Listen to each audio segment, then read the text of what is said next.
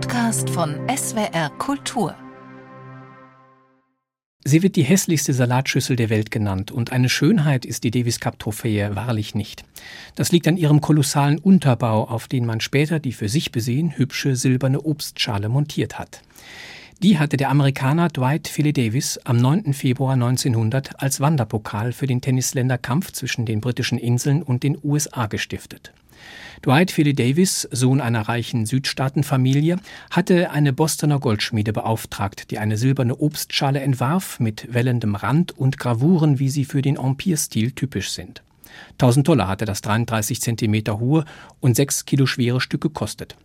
Später hat man die Schale auf einen übergroßen Sockel gestellt, der innen hohl ist wie ein Hut und außen die Kontur des Kolosseums von Rom hat. So wurde, vielleicht zum Ruhme des Tennissports, die schöne Schale 18 Kilo schwer und als Salatschüssel zärtlich verspottet. Der 21-jährige Dwight Philly Davis ist damals noch Student an der Harvard University in Boston und ein hervorragender Tennisspieler, ein Linkshänder. Er gewinnt gemeinsam mit seinem Kommilitonen Halcom Ward 1899, 1900 und 1901 dreimal hintereinander die amerikanische Meisterschaft im Herrendoppel. Zusammen mit dem Tennisass Malcolm Whitman und dem Hochschulchampion Beals Wright geht Davis auf Schautournee in Kalifornien und ist in seinen Kreisen, dem Hochschulsport, ein bekannter Mann. Tennis ist um die Jahrhundertwende aber noch ein Insider- und Elitesport, der knapp 25 Jahre zuvor, 1875, vom Kontinent nach Amerika kam. Dort ist unter den exklusiven Sportarten Golf ungleich populärer. Der Amerikas Cup der Segler findet weit mehr Interesse und die Ergebnisse vom letzten Pferderenntag stehen in jeder Tageszeitung. Von Tennis ist dort kaum die Rede. Das ärgert den jungen Davis. Er hat Größeres in Sinn, um seinen Sport bekannter zu machen. Den Präsidenten des amerikanischen Tennisverbandes James Dwight hat Davis rasch überzeugt und so wird im März 1900 die erste International Lawn Tennis Championship verabredet. Der erste Nationenwettkampf wird im August ausgerichtet. Die damals führende Tennisnation England hat vielleicht etwas zu hochmütig ihre zweite Garde geschickt, die zuvor noch ein kleines Reiseabenteuer an den Niagara-Fällen unternimmt und nicht ganz fit erscheint. Die Quittung kommt prompt. Der Cup geht an die USA.